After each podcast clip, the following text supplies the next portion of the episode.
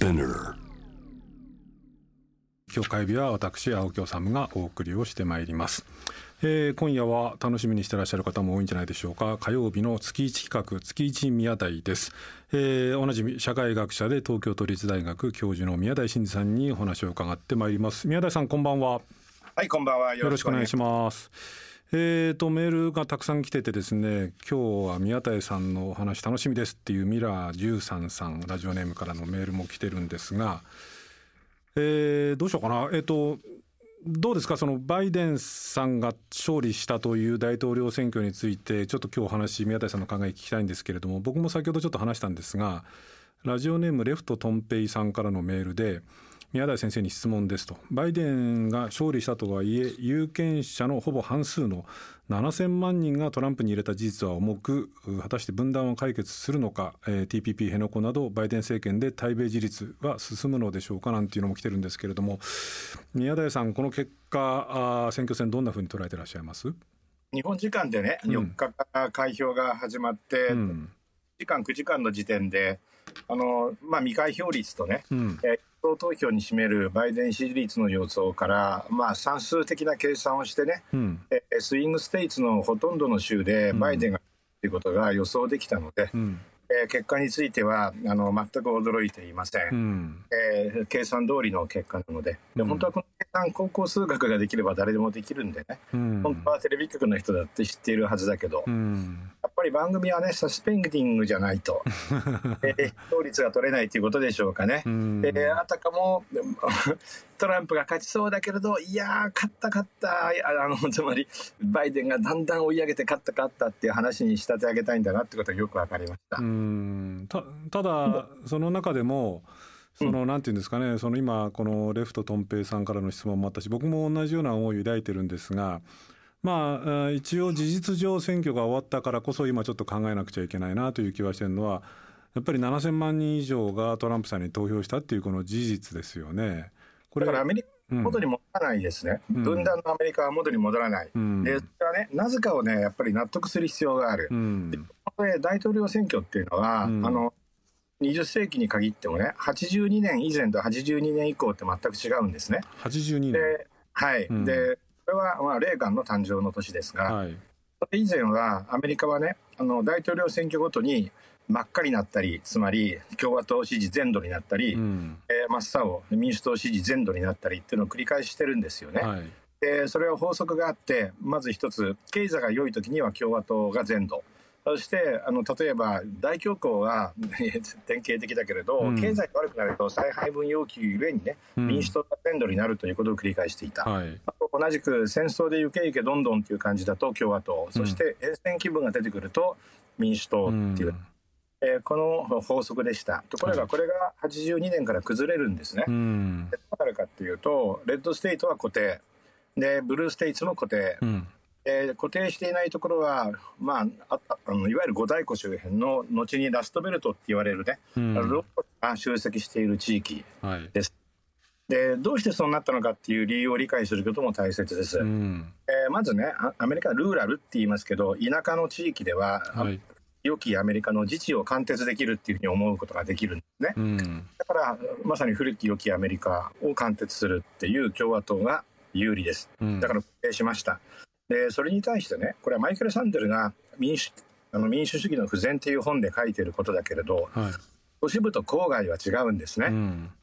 でなぜかっていうと例えば五大湖周辺で考えてみるとねあの工場地帯とその周辺の衛星都市っていう関係になっているんですね、うん、で衛星都市が郊外サバーブですけれども自治ができるはずがないんですね、うん、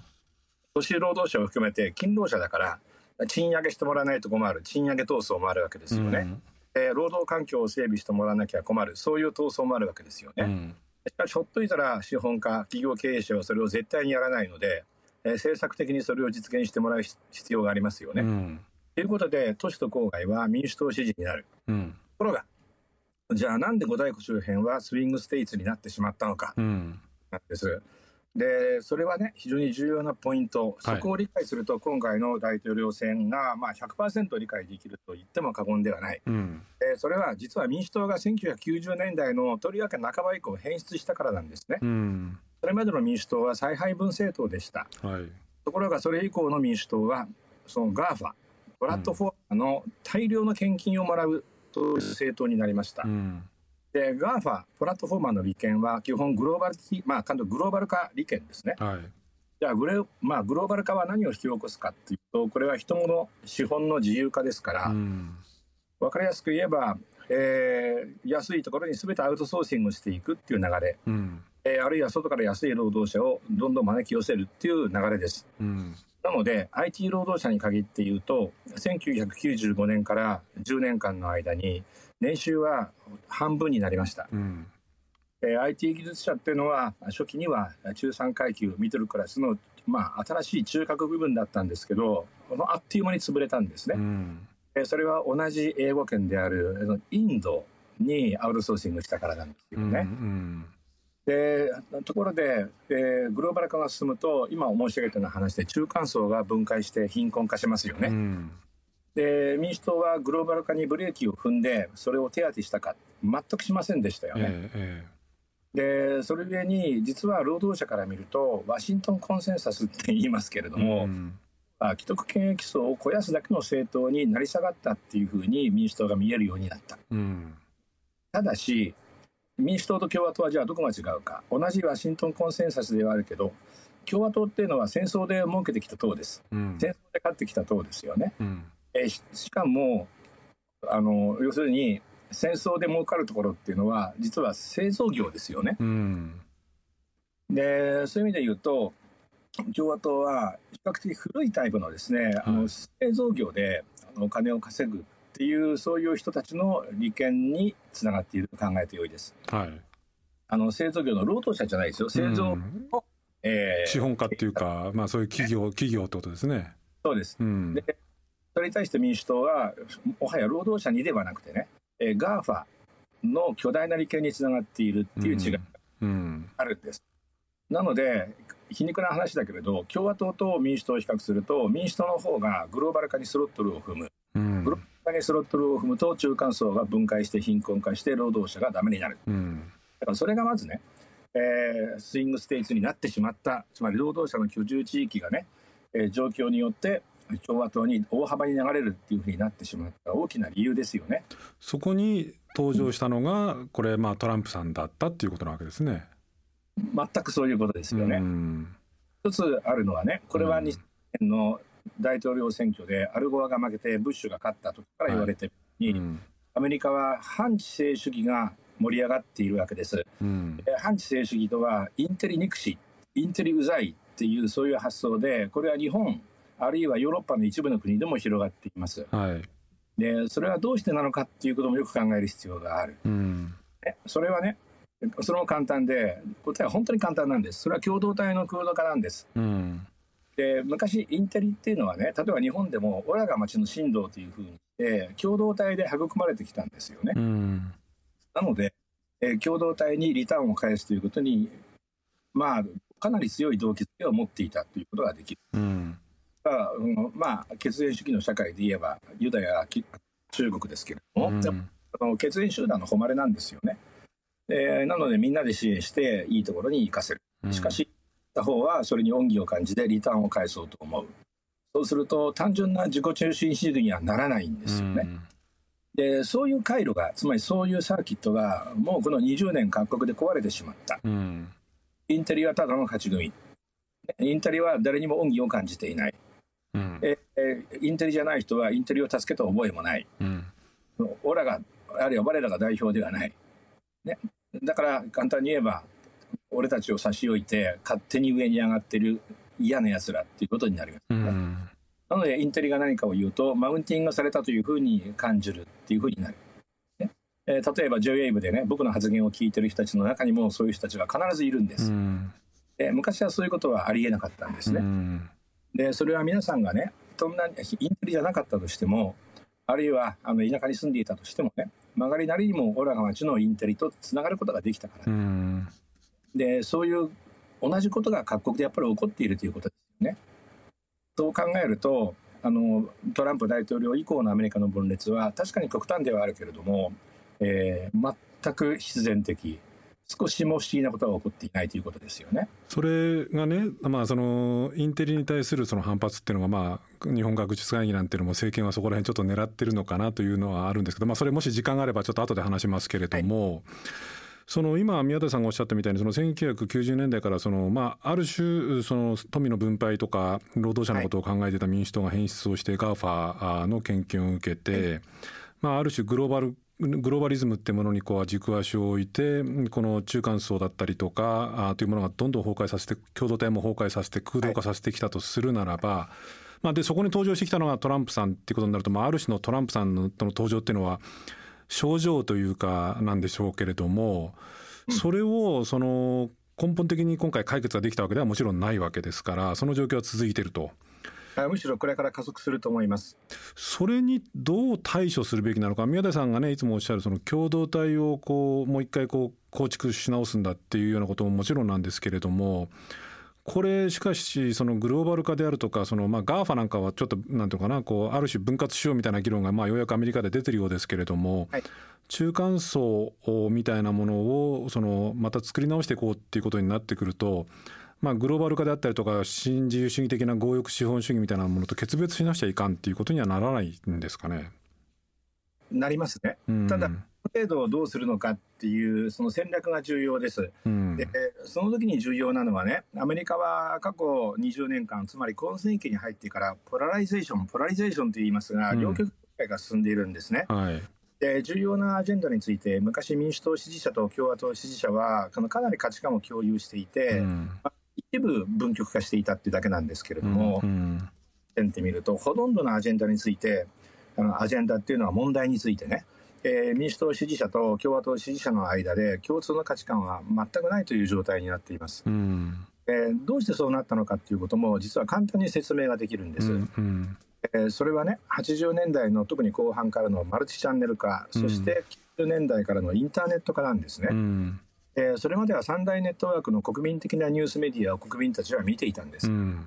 でところがマルチチャンネル化するとみんなが見たいものを見るようになるんですね。うん、でプロバイダー側あるいは放送局側はまさにそのそのピンポイントのクラスターのピンポイントのキャッチャーミットに球を投げるようになるんです。うんそうすると順化していき極端化していきその男のそれぞれのチャンネルのまあ、視聴者あるいはリスナーの間にはね分断がどんどん広がるってことになるわけです。うんえー、それをインターネット化が加速した、うん、その結果見たいものだけを見る。見たくないものは見ない、ね、コミュニケーションしたいやつとだけ付き合う。コミュニケーションしたくない人間はもう存在しないも同じっていうふうになっていくわけですよね。うん、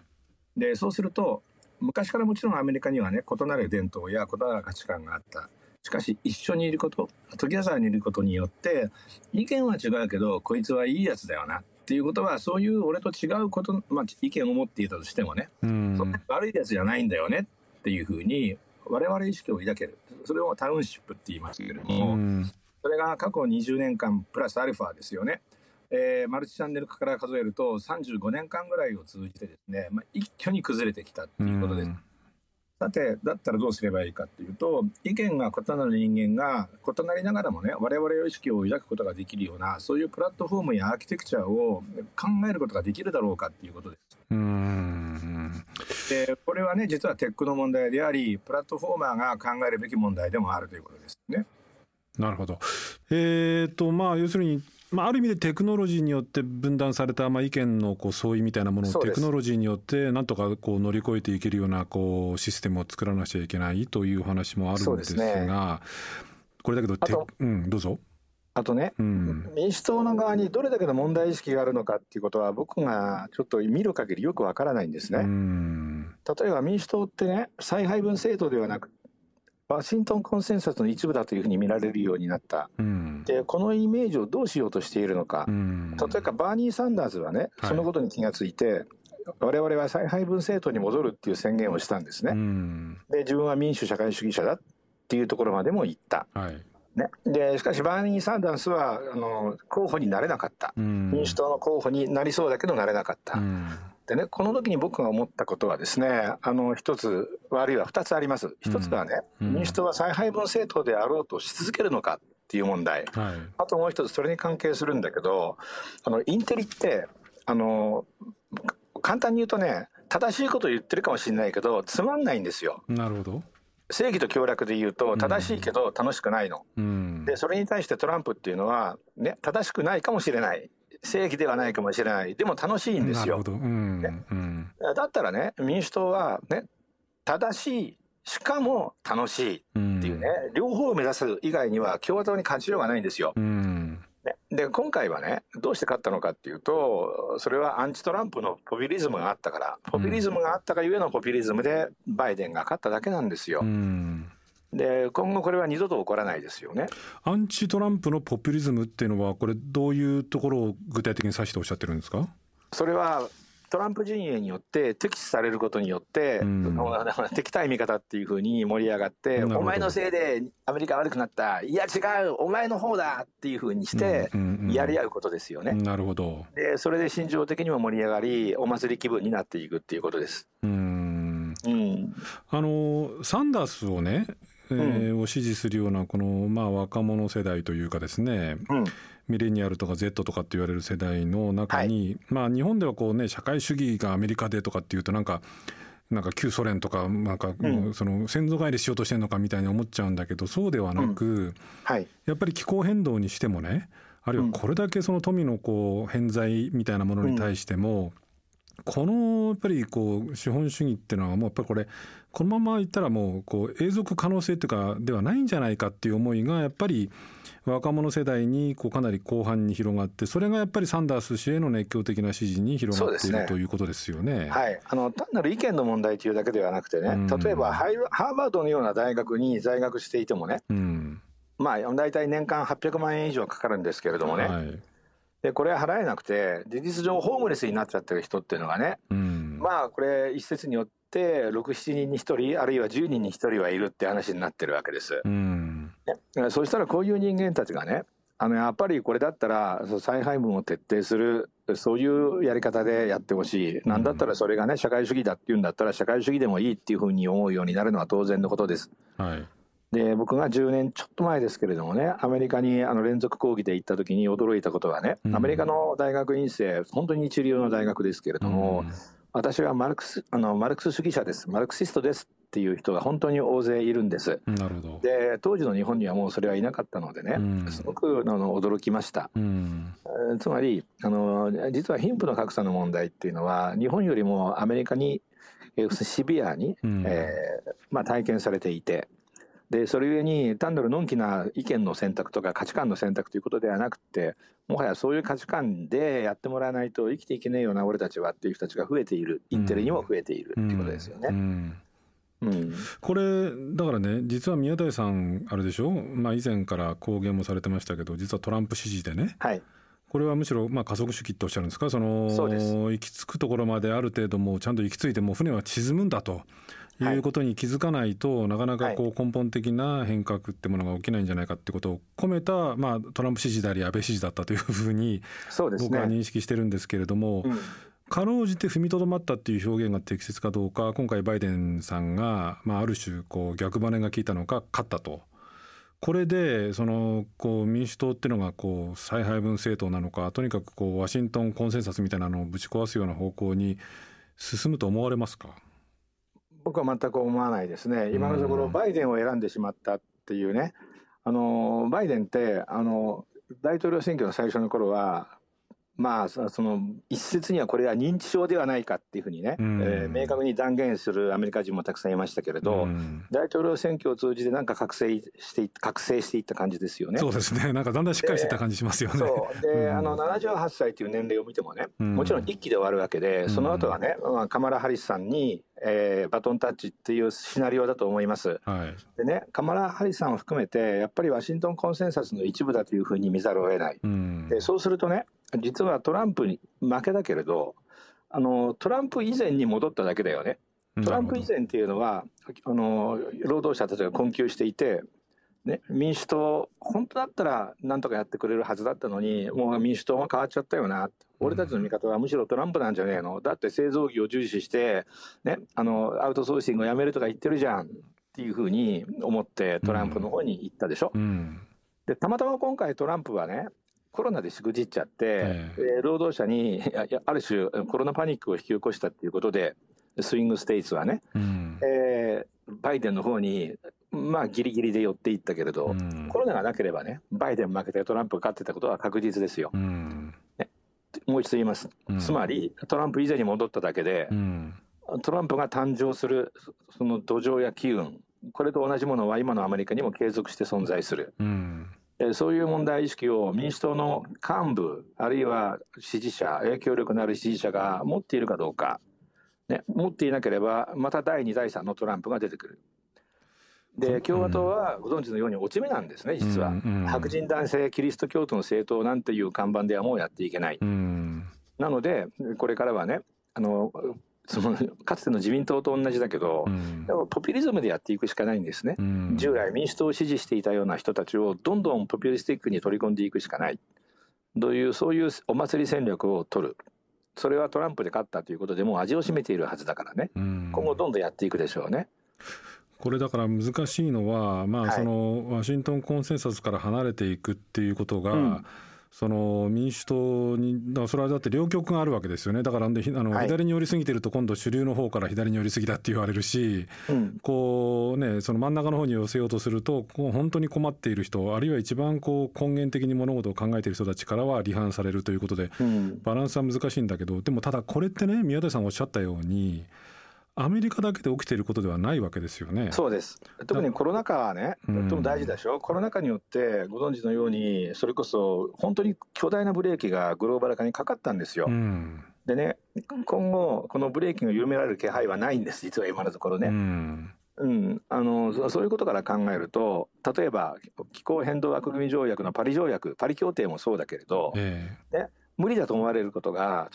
例えば年間に2度以上の温度上昇をいかに抑えるそのためには年間7%以上の CO2 削減、これ実現しちゃったじゃないですか。うん、ねでグローバル化を止めれば実現するんです、簡単に言えばね。うんうん、あるいはその工場の創業率が下がれば実現するんです。うん、つまり、実はあのグローバル化を止めることの現実性っていうのは上がったんですね。うんコロナ禍によってね。そう。だからそういう意味で言うと、民主党が従来のワシントンコンセンサスイコール、その GAFA 政党である、イコールグローバリズム政党であるっていうことから脱却するチャンスはね、うん、実は外からコロナという形で与えられたと言えますよね。うん、でもこれってね要するに利益ってものをひたすら利潤をひたすら追求をしてこうアウトソーシングでもしようが外にとこの未開の地をどんどん探していって、利益を少しでも極大化していこうっていうものがある種資本主義ってものの本性であってね、はい、でそのためにやっぱりグローバル化っていうのはこれ必然的な帰結なわけですよね。しかしこれを追い求めていくと矛盾はどんどんどんどん広がっていっちゃうってことになってくるとまあ、共同体の再構築ってことと合わせてこう社会体制政治体制みたいなもののこう再模索みたいなものがやっぱり世界各国で起こしていかないとそれが再配分みたいなことでこうなんていうのかなこう手当可能なのかどうかも含めてその考えていかなきゃいけないってことが人類の壮大なテーマに向き合わなきゃいけないですよね。ただこれはね、個人的なテーマです。資本主義が悪なのかどうかってことについてね、明確にノーだっていうふうに主張したのが、実はスローフード運動、1980年代の前半からの動きなんですよね。はい、スローフード運動ですね。そうですね、うん、スローフード運動でファスト運動の安心安全便利快適なもの、しかしそれで我々はシステムに依存した結果、人を頼らなくなる、それは最低だと。うん、だからたとえね、高くても、あるいはたとえコストがかかっても、仲間のためにいいものを作りそれを分かってくれて仲間が高く買ってくれるっていうね、うん、えー、人ではなくてシステムに依存するそういう資本主義を取り戻そうっていうのが、スローフード運動の基本でしたよね、はい、言い換えると資本主義が悪いんではなくてしたがって社会主義が良いのでもなくて、うん、資本主義に関わる人間の感情が劣化しているから悪いのであるっていうことなんですよね。なるほど。ね、感情が劣化していなければあのシステムに頼ることで人を頼れなくなり頼らなくなり村がダメになり町がダメになるということは誰にでも分かる、うん、でそれを人に訴えていくことによって、えー、資本主義の健全な作動を取り戻そうという運動でしたよね、うん、だからその意味で言うと本当は資本主義が悪いというよりもえー、資本主義の外側で、まあ、外部性って言いますけれどもそれを支えている人間の心が悪いんですね。はい、そのことを何とかできるかってことですね。はいこれ僕アメリカのことよく分かんないんだけど皮肉だなと思うのはね今宮田さんがおっしゃるような、はい、まあこうなんていうのかなこうその共同体が崩壊をしてそのシステムがの中でしか生きられないような人間っていうのはある意味都市に多いわけですよね。我々もそうですけれども。ではい、でアメリカなんかなんかの場合先ほど宮田さんおっしゃったようにルーラルっていうんですか？その、はい、それなりの自治みたいなものが、まあ、そのこラストベルトみたいなところとは別のそのルーラルのそのアメリカの自治が残っているところで、はい、逆にその共和党の支持が多くてトランプさんを支持するっていう、ね、逆に 都市部でやっぱりこんなことやっちゃだめだよねっていうようなこう叫びが上がるっていうのは、ね、お話とちょっと逆になっててまたそれも興味深いところですよね。そうですねだからそれは民主党にもかなりの責任があるんですよね。だってあの郊外の荒廃はグローバル化に基づいていてそのスロットルを全開させたのは共和党よりもむしろ民主党ですね。うんこれだからそうなんですね。だから日本なんかもまあそのここまでこうひどいかどうか実はもっとひどいんじゃないかっていう話もあるんだけれども、うん、この格差であったりとか、まあそのこう中間層の崩壊っていうのは着実に起きてる、まあ、だから非あの非正規みたいな働き方されてる人たちあるいは大学生だって今相当大変な状況に置かれてるわけでしょ？そうですね。あのね本当に因果は巡るでね、うん、アメリカはどうして IT の方に舵を切ったのかっていうと、うん、日本が1980年代に自動車を中心とする製造業で、はい、いわゆる製造業グローバル化の勝者になったから、うん、ね、エズラ・ボーゲルの79年のジャパンズナンバーワンになったからなんですよね。はいうん、それでアメリカは最初ホワイトハウス前で打ち壊し運動みたいのをパフォーマンスとして見せた後あの民主党アルゴアのね情報ハイウェイ構想を機に一挙にバイオと IT のライセンス知財の方に舵を切って。でそのスロットルを全開にして、えー、実は中間層の分解に突き進んでいったっていうそういう歴史があるということですね。なるほど。うん、だから日本も関係しているっていうことだよね。逆に言うとだから日本がその製造業でのグローバリズムみたいなものの国際的な勝者になったことがアメリカを今の状況に持ってったっていうこともあるし逆に言うと日本はそのまあある種成功体験に酔ったままというか固執したままというか新しいところにこうなんていうのかなこうシフトあのパラダイムシフトできないまんま今でもぐるぐると同じところを回ってると。残念だけど日本は永久に産業構造改革できません。沈みかけた船との争いを続けることでしょう。だから日本の話はあんまり期待できませんね。そうですか、だってだけどね、うん、そのまあ、原発もそうだけど、まあ、こなんかようやくそのカーボンニュートラルってものを2050年までにって言ってるんだけれど、うん、でもあれは原発政策推進ですからね。そうそうそう、うん、僕今日あるテレビ番組でジェット機とかね三菱重工もそうだけど、万博とか原発とかね、まあおっさんの,、ね、のノスタルジーに浸ってるだけで一体何を生み出すのかっていうようなことを言ったらなんか結構叩かれたんですけれども、でもそれは本当におっさんのノスタルジーでね8基の原発全部商売失敗したでしょ、うん、で他方でねあんな不安定な電源である再生可能エネルギーどうするんだって言ったらそれを安定させるためのスマートグリッドやスマートメーターのテクノロジーは全てヨーロッパと中国に握られて日本は上位50社に1社も入ってませんよね。はい、これが現実。で日本は 生産性個人別 GDP について言うともう韓国に抜かれている。2018年 2, 2週間前には平均賃金も韓国に抜かれた。ざまあみろってことですね。はいあの最後にね一つこれやっぱりこの1か月の動きとしてやっぱり触れておきたいんですけれども、はい、そのインテリに対するその反発反感みたいなものが共同体の空洞化とともに、えー、各国で広がってて日本も例外ではないっていう話の中で、うん、その日本学術会議の問題まだ全然こう収束はしてないわけなんですけれども、うん、その菅さんが説明をしないと。いうことがなんか逆にそのこう日本学術会議側の問題みたいな形に修練されていきつつあるっていうのはこれなんかどうなんですかね？政権はこの辺までなんかこう計算してやってるんですか？だからつまり宮台さんがおっしゃるようなどうもインテリに対するこう反感が世界中であるようだからこれをやったら受けるぞとかって思ってる節もあるような気がするんですけど。もちろん当然確実に計算してますね。でなのであの首相が説明できない理由によって、えー、任命をしなかったっていうこと説明できない部分ではなくてそもそも学術会議に問題があったんだっていうもう典型的な論点ずらしをししかしそれを成功させることができると思うなぜならば人々はインテリにくいでしょっていうね、うえー、そういう発想が100%ありますそれは。これだからその共同体の再構築っていう以前の問題として、そのやっぱりこうインテリっていうもののだから宮田さんたちのようなアカデミアの世界の人たちの、まあ、努力というのもあるんだけれども、うん、存在がどういうものかっていうその共有のこう知的基盤みたいな知的資源としてのなんか受け止めみたいなものっていうのが、社会の中で希薄化しちゃってるっていうのをこれは当面ですよ。当面宮田さんどうすればいいと思われます？えっ、ー、とね、当面っていうのはすごい難しくて、やっぱ根本しかないです。うん、それはね、インテリの育ち上がりの環境をなんとかコントロールしていくしかない。うん、特にね、クズ親に抱え込まれたインテリ予備軍って、本当にクズ親よりもクズになっていくんですよね。で、それが官邸官僚だと思っています。でね、例えば、あの、東大生が集団でね、女の子をレイプして、だって僕たちに比べれば頭悪いからしょうがないじゃんっていう話がありましたよね。あそんな話あったんですか？僕知らない。あその小説も出ています。でそれ実話をベあのベースにした小説ですけれども、このね、そういうクズが大量に生産されつつあるんですよ。なのであの当面ですねあの火消しを狙おうとしてもそれは無理です。微豊作は効かないぐらいの勢いでインテリの劣化は進んでいます。そうかインテリっていうのは別にそのアカデミアがあの学術界の中にいる人だけじゃなくてその例えばその、まあ、一流大学を出て、うん、その官僚であったりとか、まあ、メディアなんかもそうなんでしょうけれども、うん、世界に入っていく人たちを含めた広範なインテリのこう根本的な再構築っていうか育て直しってことですか？だから大衆だけが劣化してインテリが劣化しないなんてありえないんですね。大衆が劣化するその環境でインテリもまた育ってくるのでインテリも同じように劣化するんです。で劣化っていうのはつまり価値観ではなくてね損得感情だけで動くっていうことですよね。つまり沈みかけた船の座席争いをするだけで船をその沈まないようにして子々孫々に残すっていうことにはコミットしない。あるいは船を作り直して子々孫々に受け継ぐっていうことにはコミットしない。だって俺が死ぬまで沈まないから別にいいじゃんっていうですね。そういうメンタリティーが日本のインテリの大半でしょうね。